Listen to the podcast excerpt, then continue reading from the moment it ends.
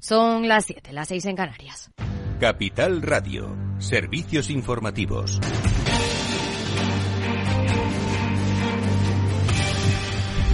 ¿Qué tal? Muy buenas tardes. La vivienda se convierte en la principal baza electoral de cara al 28 de mayo. Pedro Sánchez aprovecha su último cara a cara con Feijóo en el Senado antes de los comicios para anunciar un nuevo compromiso, 20.000 nuevas viviendas públicas en terrenos del Ministerio de Defensa. Gobierno, señorías, va a construir 20.000 nuevas viviendas públicas en terreno propiedad del Ministerio de Defensa a través de la empresa pública SEPA. Estas 20.000 nuevas viviendas públicas y de alquiler asequible se van a unir, como he dicho antes, a las 50.000 viviendas de la Sareb, a las 43.000 viviendas públicas que vamos a financiar a través del ICO. En total, señorías, para que nos hagamos una idea del esfuerzo que está haciendo la Administración General del Estado, en total, repito, van a ser 113.000 viviendas más. El presidente del Partido Popular, Alberto Núñez Feijóo, le ha respondido que no va a construir esas viviendas porque la competencia de los suelos la tienen las autonomías. Quédese tranquilo, no le pienso someter a la prueba de la verdad de cuántas viviendas va a hacer. Primero eran 20.000, después 100.000, después 50.000, después 43.000, hoy 20.000 más. Esto parece el milagro de los panes y de los pisos. Ahora bien, sumadas todas dice que le da 113.000. Es justamente lo que decía el señor Ábalos cuando era ministro que iba a hacer 100.000 viviendas más. Supongo que por decirlo usted le cesó y ahora le supera en 13.000 más. Señor Sánchez, un poco de respeto por la inteligencia de los españoles. Desde el otro ala del gobierno de coalición, la secretaria general de Podemos, Ione Belarra, le ha dicho al PSOE que para ampliar el parque público de vivienda lo mejor es exigir y hacer cumplir de manera extensa la ley de vivienda, que lo fundamental es que se apruebe cuanto antes. Por su parte, el gobernador del Banco de España, Pablo Hernández de Cos, ha dicho que la ley que se vota el jueves en el Congreso va a provocar justo lo contrario de lo que se pretende. El control de precios, digamos, nosotros lo que pensamos que, bueno, efectivamente en el corto plazo, pues puede generar un efecto de, reducción de los precios en aquellos mercados en los que, en los que, en los que se aplique, pero la, evidencia empírica de la que disponemos es que para, podría generar el efecto contrario en, los, en, los, en el resto de los mercados eh, en los que no se aplica y con una visión de medio y largo plazo, que yo creo que es la que hay que tener en el mercado de la, de la vivienda, pues puede tener efectos negativos sobre la oferta y por tanto acabar eh, provocando el efecto contrario al que, al que, al que, se, al que se pretende, ¿no? Y tirón de orejas de la Comisión de Control Presupuestario del Parlamento Europeo a España. ¿Qué ha dicho Alejandra Gómez? Buenas tardes. Pues buenas tardes. Aida recomienda a España aumentar la flexibilidad y reducir la burocracia del plan de recuperación, además de mejorar, dice la COBE, co-gobernanza de los fondos con las comunidades autónomas y otras partes interesadas. El borrador del informe de la misión de los eurodiputados que visitó España en marzo remarca que las interacciones con el Gobierno central, gobiernos autonómicos, empresas, sociedad civil y otros actores dejan patente que la ejecución, actual de los fondos debería ser más flexible. El texto pide a España que se protejan los fondos mediante controles proporcionados que no sean excesivos y recomienda que publique información sobre proyectos, pagos y reformas de una forma más puntual, estructurada y también accesible.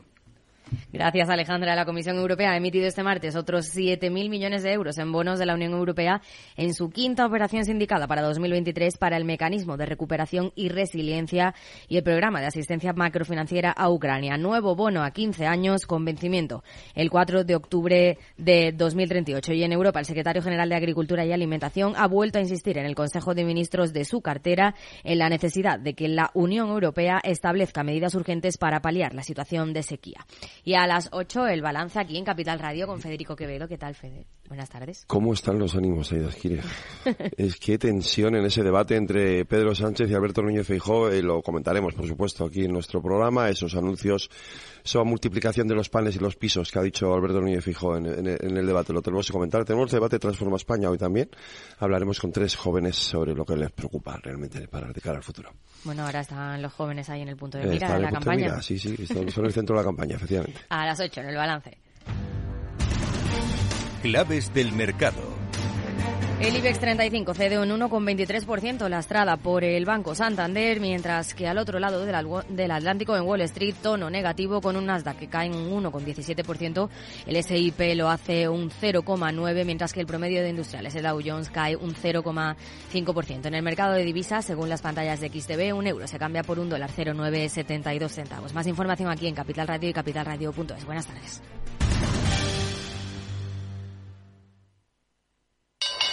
¿Te interesa la bolsa? Compra y vende acciones o ETF sin comisiones hasta 100.000 euros al mes. ¿Has oído bien? Sin comisiones.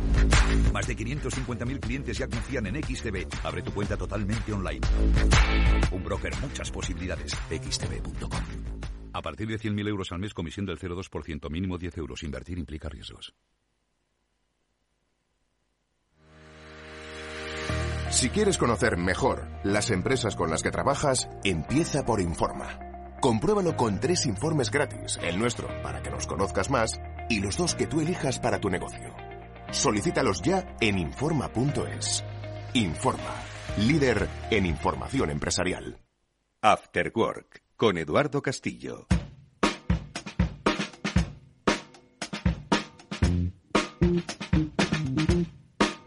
Tal amigos? Buenas tardes, bienvenidos un día más al After Work que ya comienza en Capital Radio. Hoy vamos a hablar de economía y la economía nos pide hablar principalmente de dos cosas, de vivienda y de inteligencia artificial. De lo primero voy a hablar con Félix López y con Chimo Ortega en nuestra charla habitual sobre economía, sobre el devenir de las sociedades, sobre si tiene o no solución el problema de los precios de la vivienda, porque entiendo que el problema son los precios, ¿no?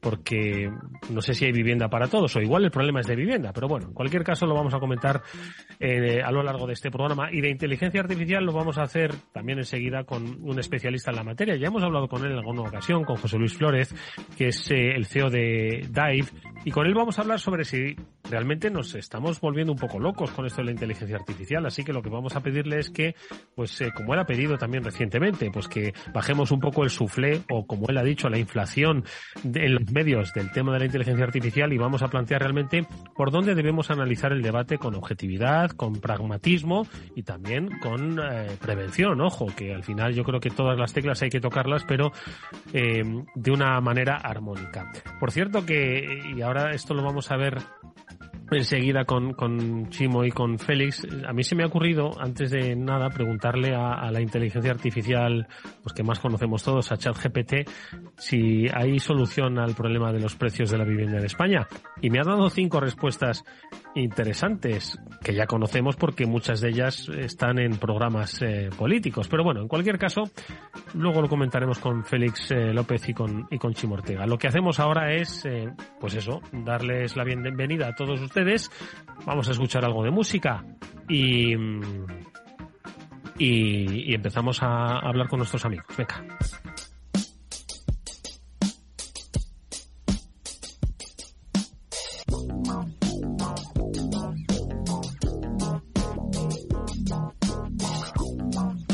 Pues lo primero de todo es saludar a nuestro amigo Chimo Ortega a la espera de recuperar a Félix, que está entrando y está cayéndose en, en el programa de hoy. Chimo, ¿qué tal? Buenas tardes, ¿cómo estás?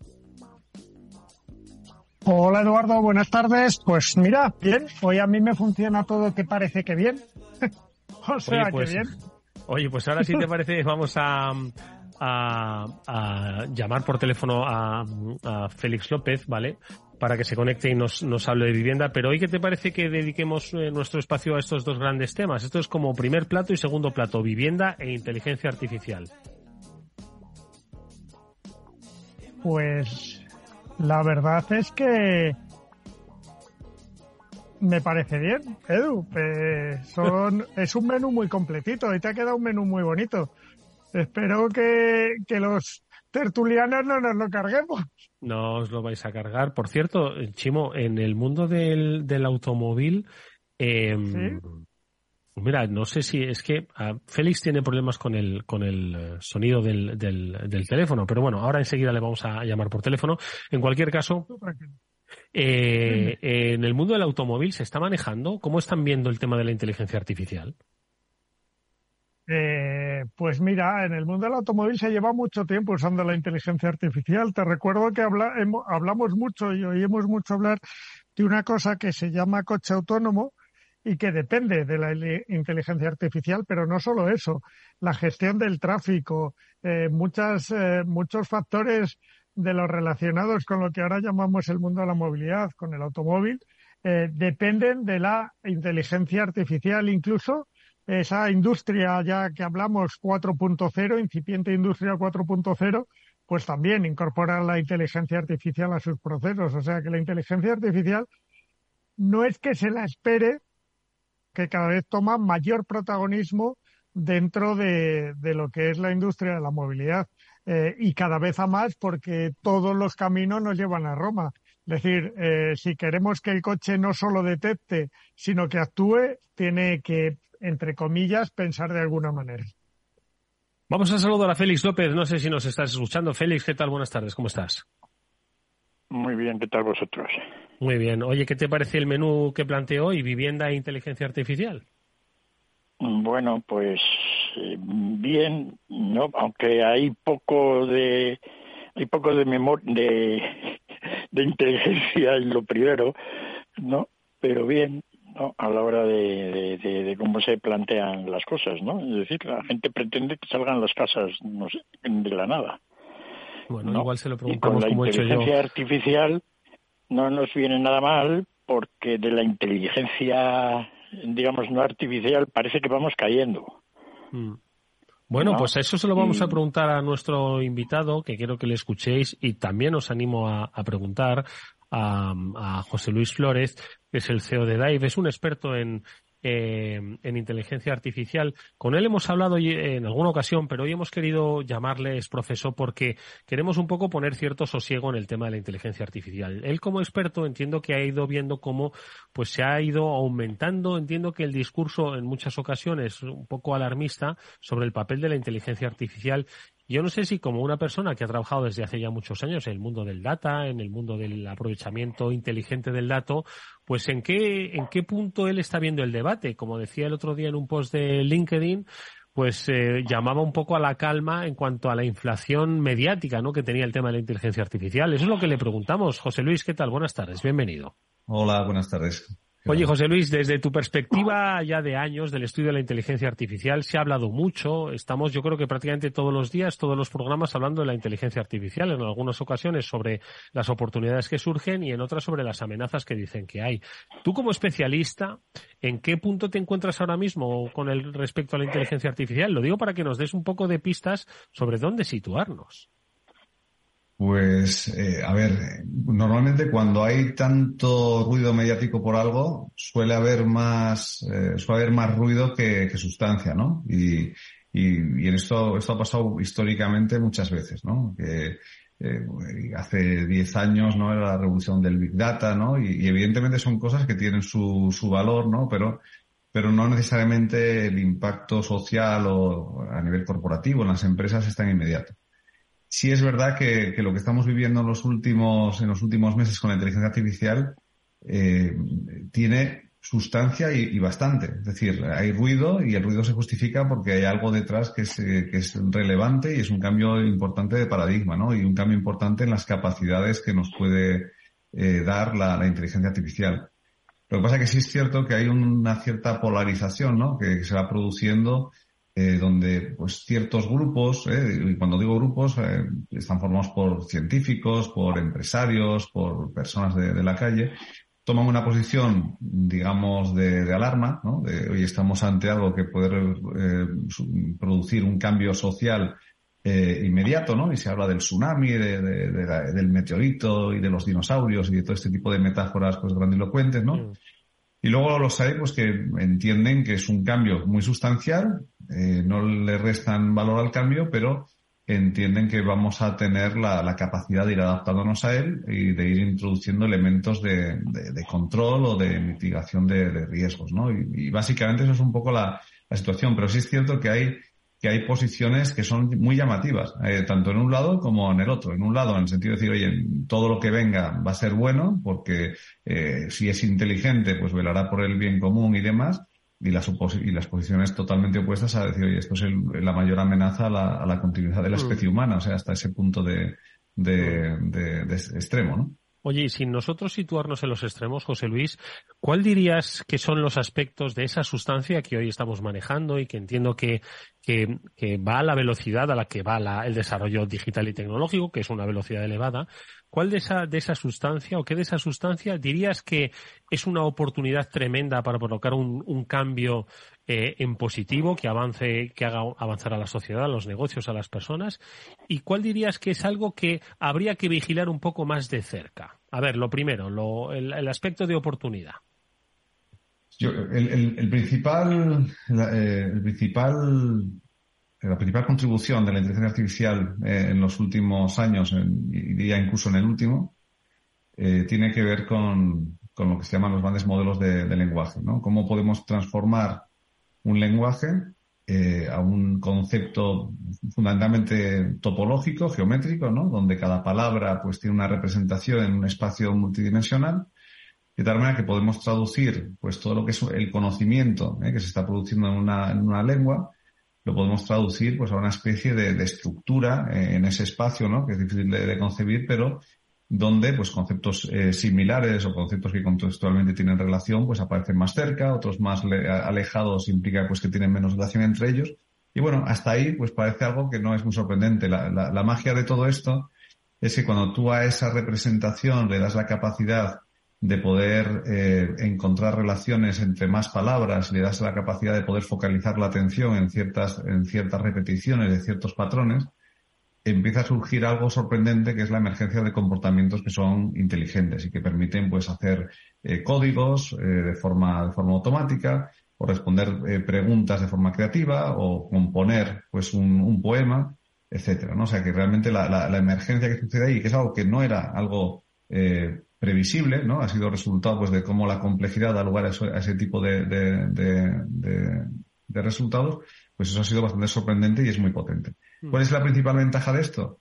Pues que tenemos el potencial ahora mismo de poder reunir dentro de cualquier ámbito de conocimiento, poder eh, encontrar relaciones entre, entre cuestiones diversas y a partir de esas eh, relaciones entre cuestiones diversas podemos encontrar pues nuevas formulaciones, pues por ejemplo en el ámbito de la salud, ¿no? De formulaciones de nuevos medicamentos o se puede aplicar por ejemplo, para, eh, de hecho hay un, caso muy, muy reciente, ¿no? De aplicar sobre todo lo que es el, eh, el, histórico de patentes en Estados Unidos, cómo el sistema es capaz de poder proponer patentes nuevas que tengan relación con las existentes, pero que marquen un, punto de novedad, ¿no?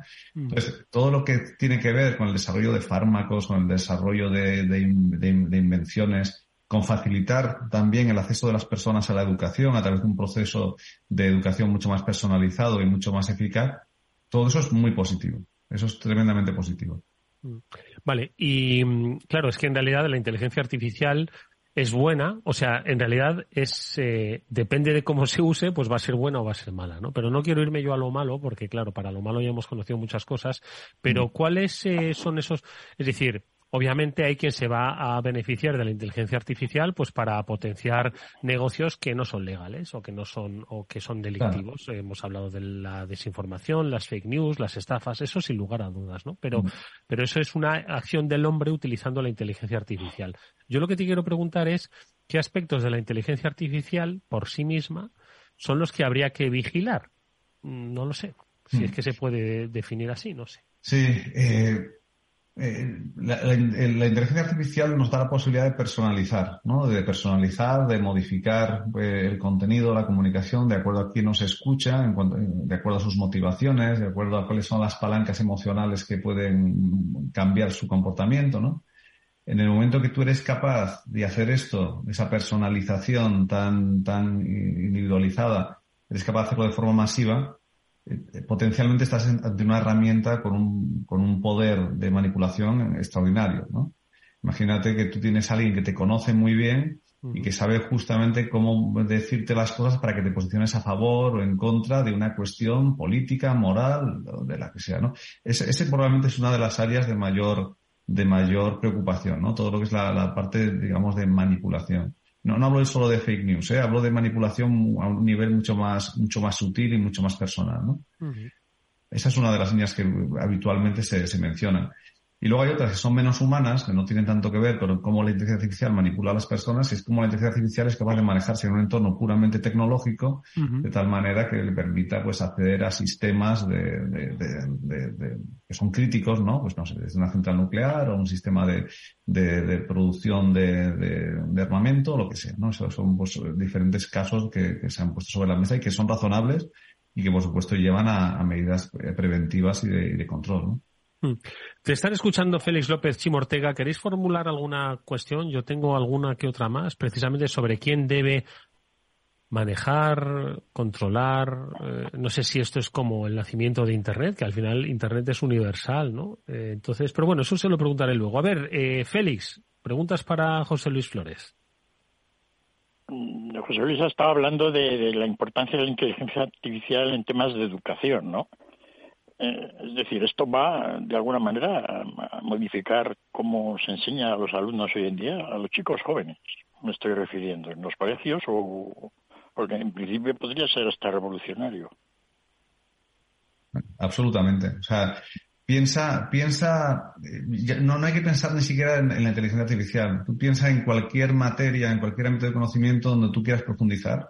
¿eh? Puede ser algo, pues, música. ¿eh? Pues me gusta este estilo en particular, quiero ver quiénes son los principales autores, quiero escuchar su música, quiero escuchar música de autores parecidos, simplemente utilizando Internet, simplemente utilizando YouTube o otros medios, pues puedes hacerlo. Tienes el acceso a toda la información, tienes el acceso a todos los autores, a todas las obras, etcétera.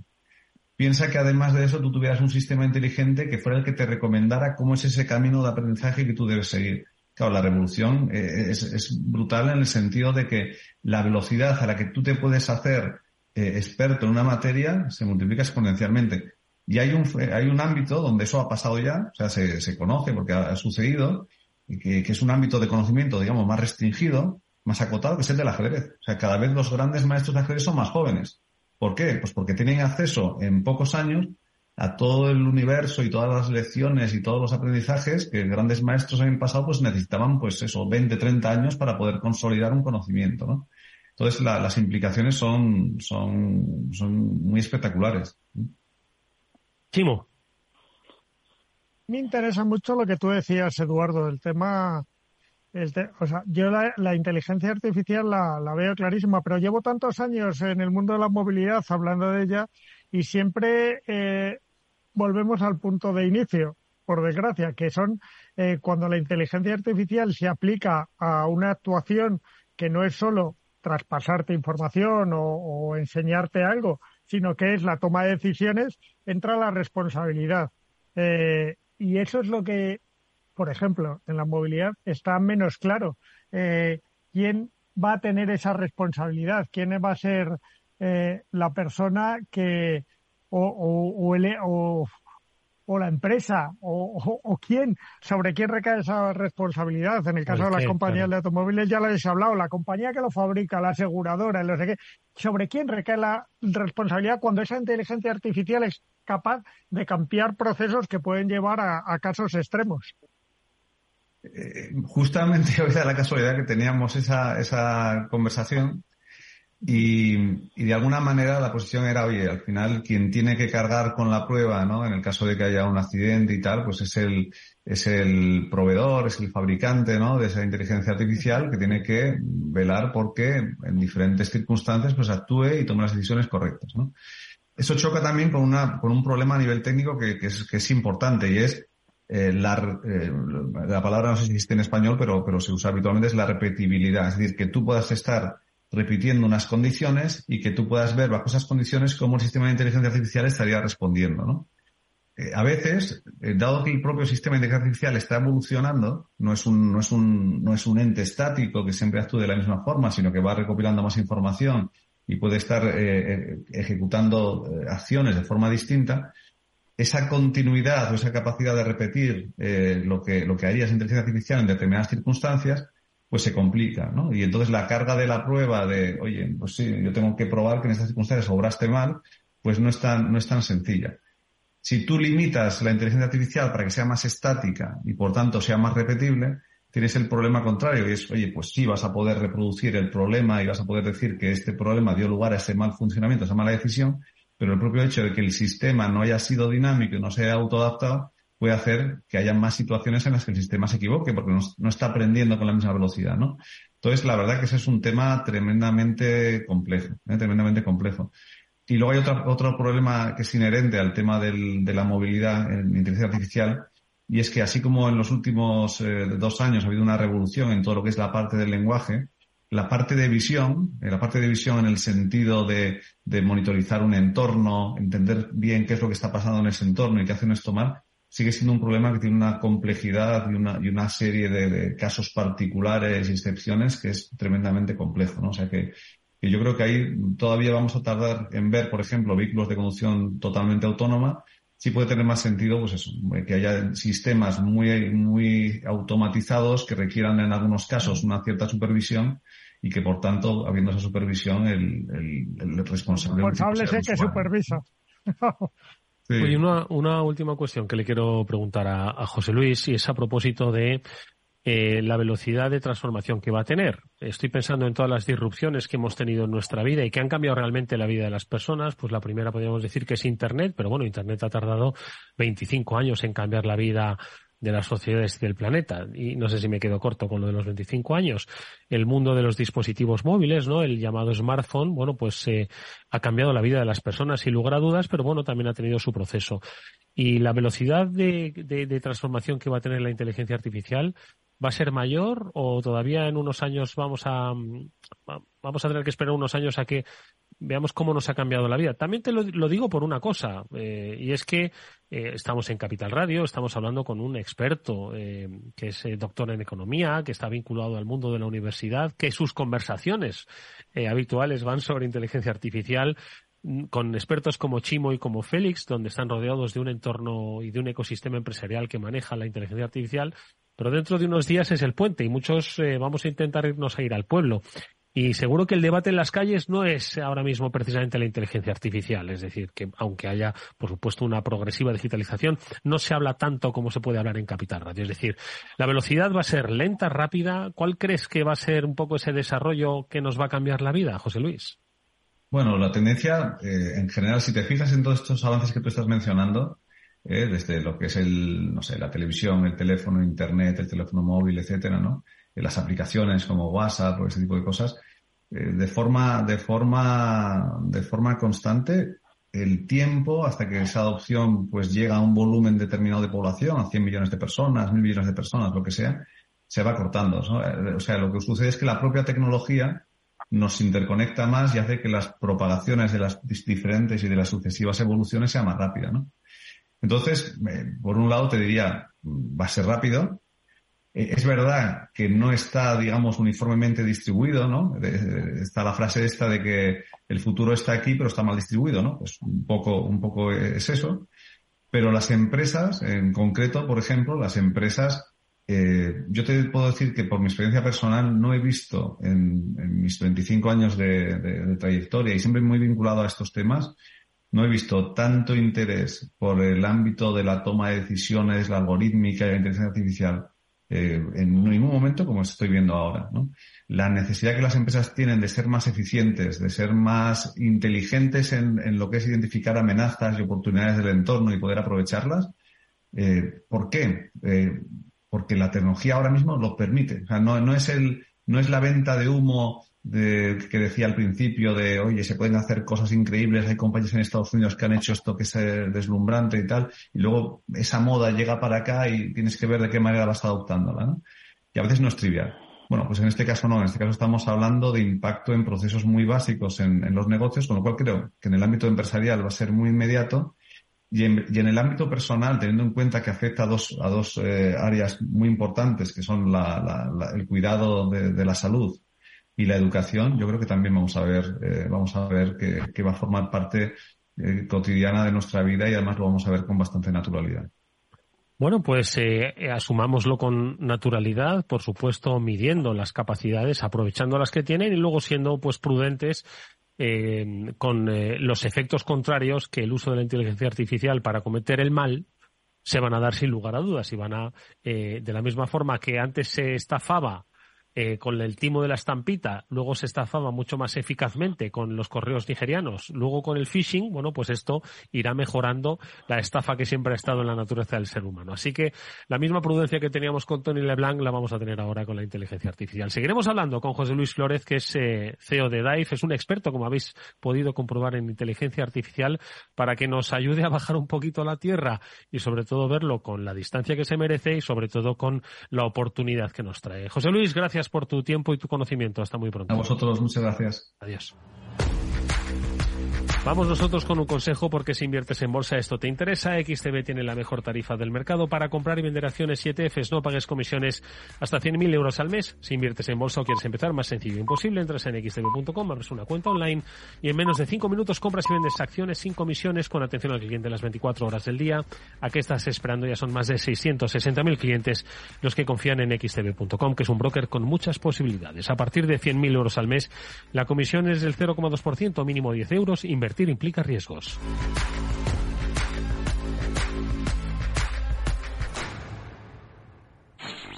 En Capital Radio te mantenemos económicamente informado desde que amanece. Son las 7 de la mañana, hora central europea, las 6 de la mañana en Canarias. Aquí comienza Capital, la bolsa y la vida. Haciendo algún break en el camino. Enseguida, hora trading la hora más golfa de los mercados. Para continuar informándote después de comer. Son las 4 de la tarde, las 3 en Canarias. Esto es Mercado Abierto, en Capital Radio. Y que cierres el día conociendo todos los detalles. Señoras y señores, buenas noches, bienvenidos. Escuchan la sintonía de Capital Radio. Les invito a que nos acompañen aquí en el balance. Capital Radio. Información económica de calidad.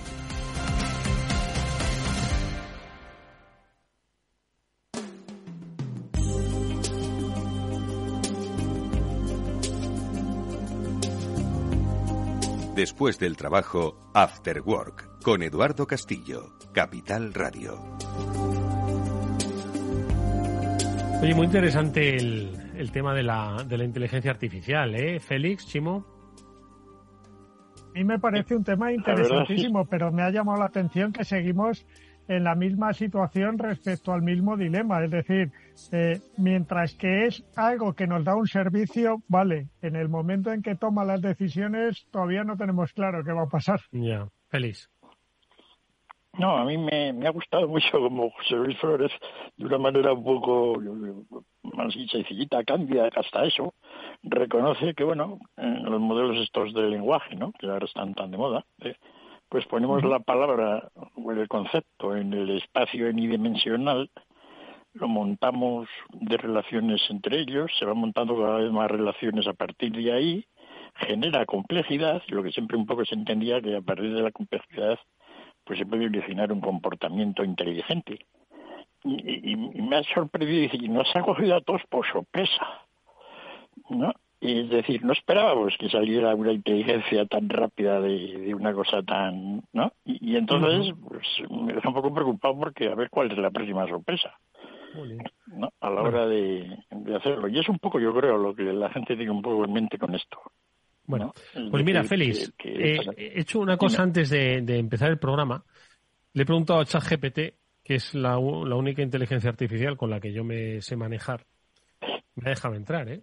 Le pregunto a lo siguiente. Como sabía que íbamos a hablar de vivienda, en el boletín informativo lo habéis podido comprobar, que el cara a cara último ¿no? que han tenido Fijo y Sánchez a propósito de, ha sido a propósito de la vivienda, ¿no? Y, hay mucho ruido, ¿no? Estos días sobre no solo la ley de vivienda, sino lo de las viviendas a disposición de las areblas que van a construir. Entonces le he preguntado, Félix, a ChatGTP, eh, cómo se puede solucionar el problema del precio de la vivienda en España. Y entonces me ha dado eh, cinco medidas que yo te voy a comentar, ¿vale? Y si quieres comentamos ahora también con Chimo, ¿vale? A ver qué te parece. Eduardo, habíamos quedado en que ChatGPT no te podía preparar el programa. Bueno, pues me lo ha preparado. Y entonces ChatGPT me ha dicho, dice que, eh, que el problema de la vivienda es complejo y multifacético. Eso dice ChatGPT, ¿eh? No había yo utilizado esta palabra multifacético, por lo que no hay una solución única que pueda resolverse por completo, pero dice que aquí me da una serie de medidas que me van a ayudar a abordar el problema. La primera de ellas es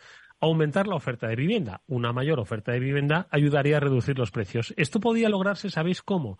Con la construcción de nuevas viviendas, la rehabilitación de viviendas existentes y la liberación de viviendas vacías. Félix, ¿qué te parece? Sí, es lo que dice todo el mundo, ¿no? ChatGPT pues está siendo muy convencional, muy multifacético, pero... pero muy convencional, efectivamente. Segunda propuesta. Bueno, no, dime, dime, ¿ibas a decir algo más? No, que, la clave es cómo se hace eso, ¿no? Es decir, cómo se hace uno que se renueven las cosas las viviendas mm, aparentemente vacías que se deben poner al mercado, pues saber cuántas son, porque todo el mundo cree que está lleno un mundo de viviendas vacías y luego no, resulta que no son tantas, ¿no? Es que ahora, es que ahora va mi, ahora va mi segunda, bueno, la mía no, la de ChatGPT, la segunda propuesta. Políticas fiscales. Se podrían introducir medidas fiscales para incentivar la oferta de viviendas y desincentivar la especulación inmobiliaria. Por ejemplo, podría establecerse una tasa impositiva más alta sobre las propiedades vacías o sin uso y una tasa más baja para las viviendas que se alquilan a precios asequibles. Bueno, mm, utilizar los métodos fiscales para intervenir en el mercado pues siempre ha sido malo, ¿no? O sea que mala idea. Y sobre todo lo de las viviendas vacías. Siempre hemos dicho. Habrá. Aparentemente habrá pues, una idea. Oye, si si tienes una idea vacía, una, una casa vacía y te, ponen un impuesto y la tienes que poner en el mercado, pues oye, en principio, ¿verdad? Va a haber más Pero Félix, ¿es posible a día de hoy determinar las viviendas vacías que hay, no digo solo en una ciudad como Madrid, sino digo en toda España?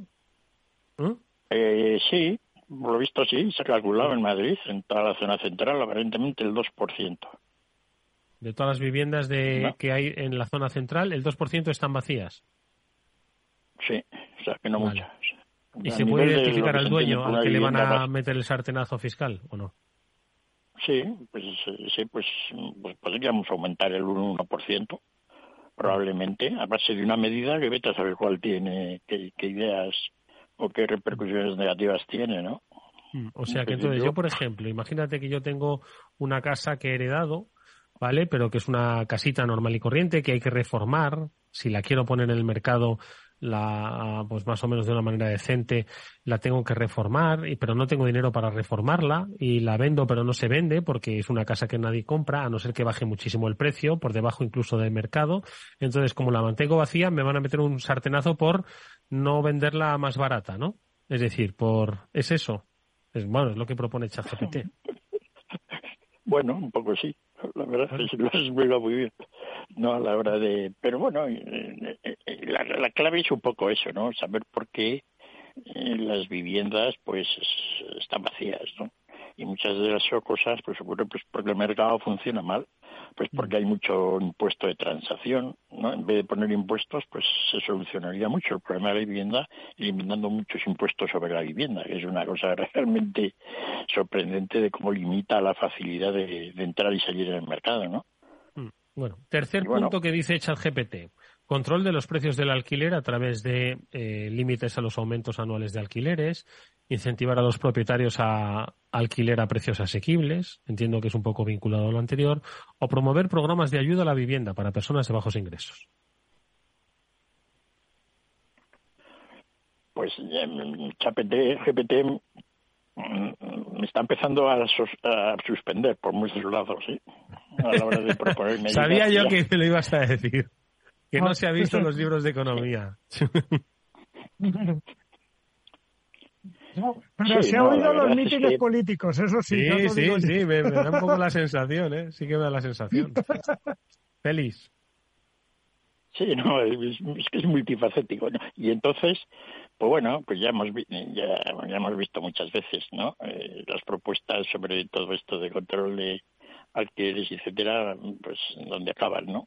Pero van a seguir siendo siempre, ¿no? Es decir, hay gente que pues le encanta esto, ¿no?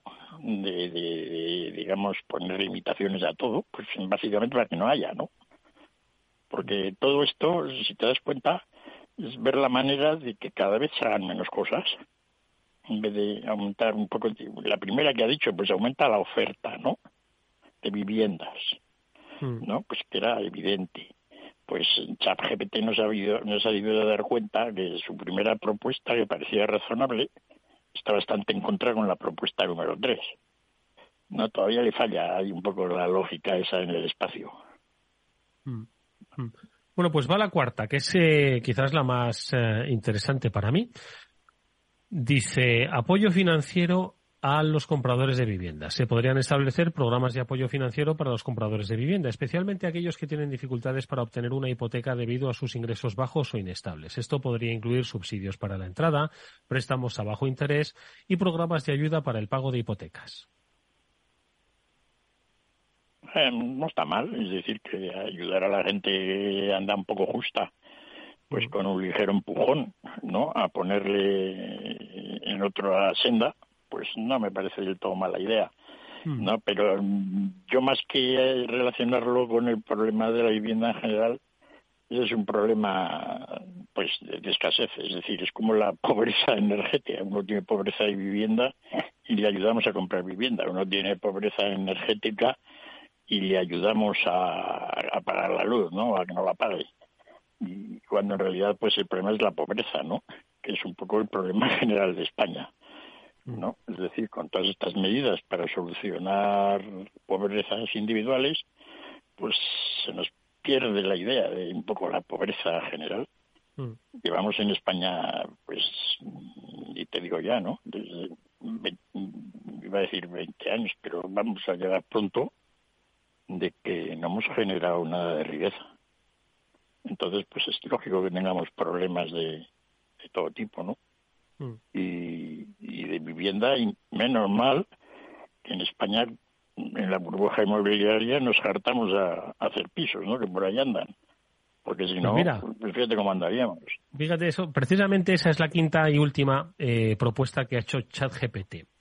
Me hubiese encantado, Chimo, que ChatGPT hubiese estado en, en, los, en los eh, felices años 2000 aquí en España con la construcción de viviendas, porque decía, dice, políticas de planificación urbana, políticas de planificación que contribuyan a una oferta de viviendas más equilibrada y asequible, garantizando la construcción de viviendas asequibles en áreas bien conectadas y fomentando el desarrollo en áreas con menor demanda, entre otras medidas. Chimo, esto me recuerda mucho a la ordenación de la construcción ¿eh? en, los años 2000 hasta 2008. ¿eh?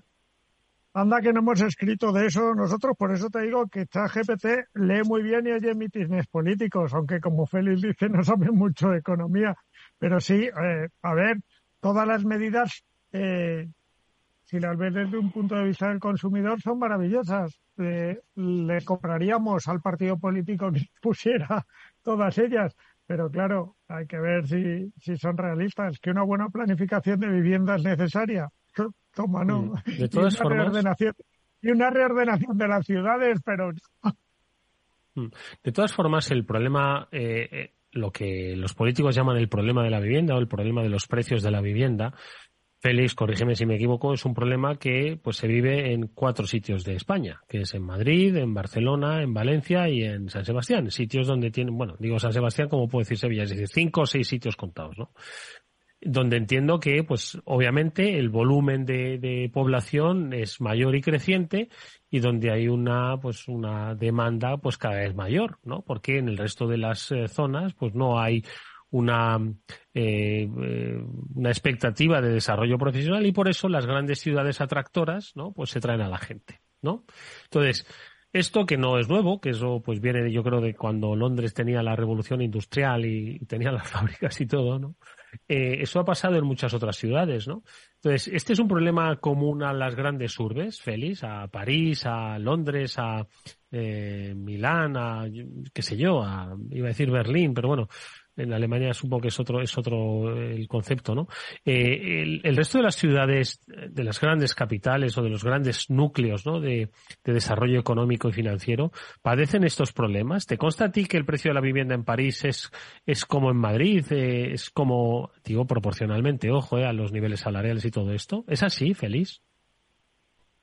Sí, ¿no? Coges unos índices de los precios inmobiliarios por el mundo y te encuentras, pues eso, ¿no? Lugares donde, donde los pisos son muy caros, que normalmente es la parte central de las grandes ciudades, de las grandes ciudades que por alguna manera está creciendo la demanda de cosas que tienen que estar en el centro, ¿no? Ha sido mucho el tema financiero de Londres y luego mucho emigrante, pero los precios de... Y luego lo que tú comentabas, lugares donde el terreno es escaso, ¿no? En Estados Unidos, pues todas las ciudades de costa en realidad tienen más problemas porque solo se expanden por por un lado, ¿no? Y entonces, pues lo tienen más complicado. Aquí en Madrid, sin embargo, lo hemos comentado muchas veces, pues tenemos media Castilla para nosotros, ¿no? Y, efectivamente, un poco como lo que comentabais, pues con una cierta ordenación del territorio, facilidad de transportes, etcétera, pues sería mejor, ¿no? todas esas ideas que, se han hecho en Madrid, pues de coordinar un poco pues todas las poblaciones alrededor del Madrid para que sean un poco autosostenidas, ¿no? Pues va un poco en esa en esa idea, ¿no? Entonces, el problema es que eh, casi siempre, como todo, eh, oscila alrededor de muy poca cantidad, es decir, no se necesita mucho. Es como en el petróleo, subes un poco la oferta y los precios te caen un montón. Pues con la vivienda podría ser algo así. ¿No? Y es cierto que en muchos, en el pasado, lo que ha ocurrido, o como cuando aumentabas, hacías más inversiones en, autopistas para las ciudades, pues era un problema porque a vez hay un incentivo a ver más coches, ¿no? El mejorar todo esto una gran urbe, pues ha hecho que esas urbes sean más atractivas y vaya la gente allí, es un poco la pescadilla que se come la cola. Pero eh, para el futuro, al menos en España, eso no va a ocurrir, porque ya no hay más gente a no ser que traigamos otra oleada de inmigrantes que no parece, porque la mm. gente en Occidente cada vez es menos o no va a crecer. Entonces, solucionar el problema de la vivienda y tener unos precios razonables debería ser un elemento muy sencillo. ¿no? Pero claro, si, si resulta de que cada vez que quieres generar algo, pues básicamente todos son impedimentos legales, pues es un poco complicado. Mm. Hombre, al final, el, decir, es que muchas veces es, es eh, yo creo que es un poco la, la, el no, el no saber o, no afrontar pues de una manera global los grandes retos que tenemos como país. Es decir, el problema de la vivienda no solo está vinculado precisamente a la oferta y demanda de las grandes ciudades, sino también a los desarrollos de otras zonas que están más allá de estas grandes ciudades, ¿no? Y que de alguna forma pues hagan que pues no haya tanta necesidad de salir eh, tensionando no estos estos mercados no entonces si al final no se aborda esto y se y nos dirigimos un poco hacia ese concepto de ciudad estado no que ya hay en muchas en muchas eh, en muchos países no en el que pues nos encontramos eh, zonas como por ejemplo en Estados Unidos siempre hemos dicho no cuál es Estados Unidos como este en California Estados Unidos ahí lo diré, eh, en Estados Unidos, California tiene, pues es el cuarto, el quinto PIB del mundo, me atrevería a decir, ¿no? Que decían Félix, ¿no? Es decir, nos dirigimos hacia eh, ciudades-estado prácticamente y, y, el problema, por muchas viviendas que se construyan, no va a terminar, eh, no va a terminar de solucionarse. Ya, pero mm, eso es, en muchos, en muchos países, cuando no ha habido crecimiento, pues los alquileres han sido baratos. El mundo está lleno todavía de escenas donde las cosas pues son baratas, ¿no? Y incluso lo que has comentado tú, ¿no? Pues con estas nuevas tecnologías de la información, pues uno pensaba que podía trabajar desde la sierra, ¿no?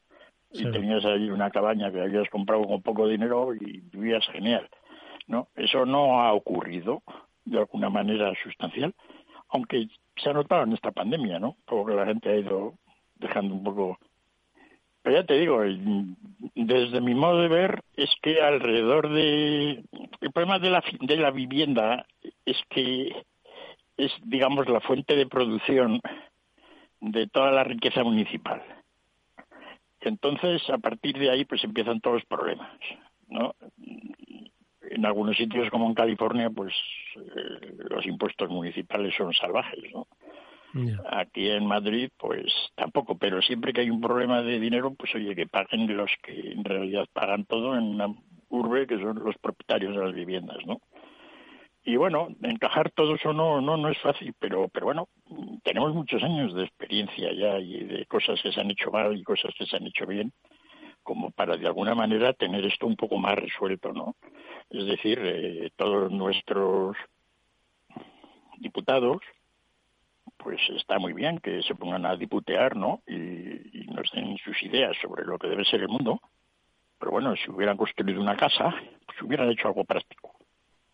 No, no parece que se haya visto que ninguna casa haya salido de esta legislatura ni de la anterior. O sea que pues ahí andamos, ¿no? Mm. Ya, pues la verdad es que va a ser una tortura este debate, Chimo, ¿verdad? Hasta el 28 de, de, mayo, porque es básicamente lo que... Eduardo, el mm. debate va a ser hasta el, hasta el veintitanto de diciembre. No, no, no, no. El de la vivienda Eh, mira, ya nadie se acuerda de Doñana, ahora es la vivienda. Eh, cuando termine el 28 de mayo será otro debate, ¿no? Entonces, eh, yo creo que al final es, es son debates que emergen, que entretienen a las personas, que no se solucionan y que luego se, se desinflan, ¿no? Quiero decir, al final, mira la noticia que se podía leer esta tarde en alguno de los diarios digitales, que dice que el gobierno va a construir 20.000 nuevas VPO en terrenos de defensa. Félix, ¿cuánto se tardaría? Se lo tenemos que preguntar a nuestra compañera Meli Torres, que es la que sabe realmente de inmobiliario de Capital Radio. Siempre recomendamos escucharla en su programa, Capital Inmobiliario. Eh, Félix, ¿cuánto se tardarían en construir 20.000 nuevas viviendas VPO en terrenos de defensa? Que hay que, pues, hay que primero ceder para construir esas viviendas. Que no imagínate que está cedido ya. Venga, vamos a construir 20.000 nuevas viviendas. Pues eh, se deberían hacer en nada, un año. ¿En un año? No, una sí, una sociedad normal debería ser capaz de hacer eso. Eh, esas las construía la, cualquier inmobiliaria china lo hacía en una semana. Ya, pero bueno. Es decir, que si ya no tienes problemas, es decir, los terrenos están ahí, los permisos están todos, todo se hace, pues, pues a construir, ¿no? Cualquier empresa constructora española o 14 empresas constructoras españolas se mm. reparten aquello y en un año, con los sistemas modernos de construcción y velocidad, debería estar hecho. Mm. No, no lleva mucho tiempo, pero claro, también estamos aquí con Madrid Norte, ¿no? El nudo, allí las estaciones de Chamartín, pues que ya llevamos dos siglos para que aquello se haga algo, ¿no? Mm. Y, bueno, mientras sea así, pues quiero decir que cuando tú prometes que vas a hacer 20.000 viviendas, ¿no? En unos terrenos de, de, defensa. Esto me recuerda, sí, de defensa. Esto me recuerda muy bien cuando cuando Chávez, ¿no? Allí en la televisión venezolana, pues hacía fábricas de aceite de girasol tal cual, como lo decía él, ¿no? Y es muy sencillo, es decir, haz las casas ya y déjate decir que las vas a hacer. Es un poco lo que yo digo. Cuando alguien dice que va a hacer, ¿no? pues eh, hay problemas, ¿no? Porque ya sabemos que las promesas pues se hacen no para hacer las casas, sino por otro objetivo. ¿no? Porque para hacer las casas, pues no hace falta prometer nada, hace falta hacerlo. Y es un poco lo que lo que he dicho yo falta pues en la sociedad occidental moderna en casi en muchos sectores. Este mismo problema lo tenemos con los semiconductores en la Unión Europea. Si nos ponemos de acuerdo no a hacer un carril bici, es todo un poco así, ¿no? Y ya te digo, un problema que es en realidad en España, en la situación actual, bastante sencillo. Salvo en algunos centros de las urbes, ¿no? Pues hoy en Madrid, Barcelona, San Sebastián, mm. que decías que allí no hay sitio mm. alrededor de la concha, ¿no? Pero mm. por lo demás, no. Bueno. Oye, pues eh, insisto, recomendamos escuchar a Meli Torres en su inversión inmobiliaria, eh, que le he hecho yo una fusión de, del nombre y es un grandísimo programa. Bueno, pues mientras estabas tú explicando esto, Félix, eh, le he preguntado a ChatGPT, que lo tengo aquí abierto, que cuánto tiempo se tardaría en construir 20.000 viviendas en terrenos cedidos por el Estado. Por supuesto, empieza con la típica disculpa que es de ChatGPT, dice, hombre, Mm, hay que saber un poco más, hay que tener un poco más de información pues para, para, para saber cuánto se podría tardar, pero luego se ha animado a, a, a responder, ¿no? Y dice que y te cuento, ¿eh? que teniendo en cuenta el volumen de viviendas que se deben construir y considerando que el proceso de construcción a gran escala puede ser más eficiente, se podría estimar que el plazo de tiempo necesario para construir 20.000 viviendas podría oscilar entre 3 y 5 años. Sin embargo, esta es una estimación general y el tiempo real de construcción podría variar significativamente en función de los factores mencionados anteriormente, como los procesos de construcción, permisos, autorizaciones, etcétera, etcétera. Yo creo que ChatGPT lo que te está diciendo es si construyen las 20.000 viviendas juntas. Pero claro, se supone que las 20.000 viviendas son en toda España. Es decir, que se pueden hacer simultáneamente. Bueno, sí, sí, podría preguntárselo. A ver, en una misma, en una misma, en un, mismo, eh, en una misma promoción inmobiliaria. Exacto. Félix, ¿qué te parece? ¿Qué te parece? Bueno, pues bien, tres, cinco años, esas 20.000 viviendas que se van a hacer en defensa, pues yo creo que en España, pues no sé eh, cuánto puede tardar, ¿no? Muchos años, ¿no?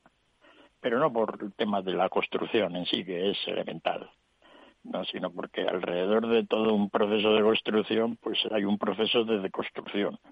¿no? Y entonces, pues eso se tarda, ¿no?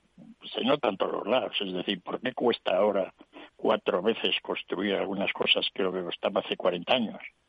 Pues porque no están los escritos, los manuales que tienes que, seguir, ¿no? Jolín, pues mira, acabo, acabo de... Buf, la verdad es que le estoy haciendo el lío al chat GPT porque le acabo de preguntar pues un poco esto que me decía Chimo, ¿no? Que, que cuánto se tardaría si es una misma promoción inmobiliaria pero en una sola ciudad, ¿no? Entonces, tras pegarme un, un, rollo pues, sobre los factores que afectarían y que habría que conocerlos un poco más en detalle, dice que dicho esto, es difícil proporcionar una estimación precisa sin conocer más detalles específicos del proyecto. Y dice que en general una promoción inmobiliaria de este tamaño podría tardar entre 5 y 10 años en construirse. Ya hemos aumentado el plazo. Antes me ha dicho 3 y 5 y ahora 5 y 10. Bueno. Para que vea. Sí, no, vamos, vamos, vamos progresando. Como se lo la GPT no tiene claro la de trabajadores que hay para la no, no, se lo voy a preguntar porque si se lo pregunta nos dice que va a tardar 20 años. Pero bueno, en fin, en cualquier caso, yo creo que es un tema que, que si no ha tenido, no se ha solucionado, pues es que no tiene, vamos, dudo mucho que tenga solución. ¿Hay algún país, Félix, que se pueda decir que el, el problema de la vivienda, es decir, acceso a la vivienda de una manera razonable, equilibrada en cuanto a compra, en cuanto a alquiler, en cuanto a precios ajustados a los salarios. ¿Se podría decir que hay alguna ciudad en el mundo que no tiene estos problemas? De las muchas que tú conoces y de la mucha gente que tú conoces. Hombre, en España, media España, ¿no? Ah, ya. Cáceres, Orense, quiero decir que ahí está. Ahora, de las super, superurbes, pues las superurbes pues siempre tienen el problema un poco de, del coste en la zona central y luego pues que la gente, los sistemas de transporte, etcétera. Es muy difícil en una gran urbe solucionar el problema del todo si no haces pues que la, que la gente viva en sitios donde no se tiene que mover mucho, ¿no? Para ir de un lado a otro, ¿no? Y, en ese aspecto pues pues ese, ese, es un problema no por otra parte también son los sitios donde los ingresos son mucho más altos no con lo cual el problema pues también a veces se y luego hay una serie de ideas, ¿no? Son todo contraintuitivas, pues todo el mundo quiere hacer casas pequeñas para que así pues tengamos para más, ¿no? Ya. Oye, que, nos tenemos que ir, así que la recomendación, eh, seguro que ChatGPT no nos lo dice, pero la recomendación es irnos a vivir pues fuera de Madrid, que seguro que se vive estupendamente. Chimo Ortega, Félix López, gracias amigos por haber estado hoy con nosotros. Venga, cuidaros mucho, consultad ChatGPT. Vale, muchas gracias a todos. Adiós amigos y nosotros. Gracias Chimo. Nos vemos mañana. Venga, que volverá este After Work a las 19 horas aquí en la sintonía de Capital Radio. Jorge Zumeta cerrará este programa que técnicamente abrió Víctor Nieva. Venga, un saludo para todos. Adiós.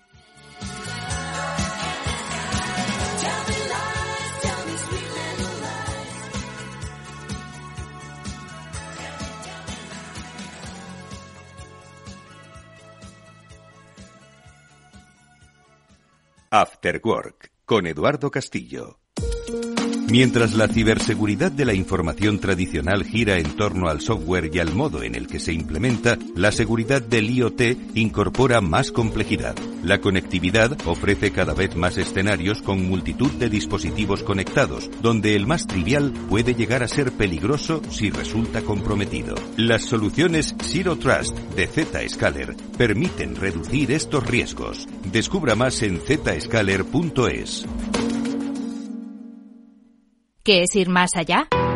Con Arval podrás llegar donde te propongas de la forma más sostenible y asegurar un mundo mejor contribuyendo a la seguridad en carretera, al futuro de las ciudades y a la calidad de vida. Ser responsable sin tener miedo al liderar el cambio.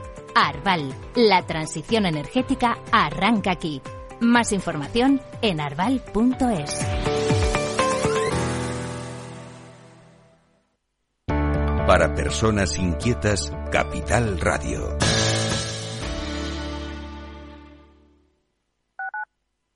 Capital Radio, Madrid, 103.2. Si quieres estabilidad en el empleo, poder conciliar tu vida laboral y asegurarte una pensión para cuando te jubiles, debes escuchar Empleo Público. Todo lo relativo a las oposiciones, convocatorias, consejos para preparar las pruebas y la opinión de expertos de las administraciones públicas y de la formación. Los miércoles a la una y media de la tarde en Capital Radio tienes una cita con Empleo Público, con José Joaquín Flechoso.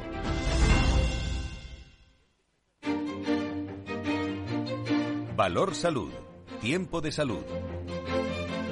Su actualidad, sus personas, sus empresas. Todos los viernes a las 10 de la mañana en Capital Radio, con Francisco García Cabello. Capital Radio.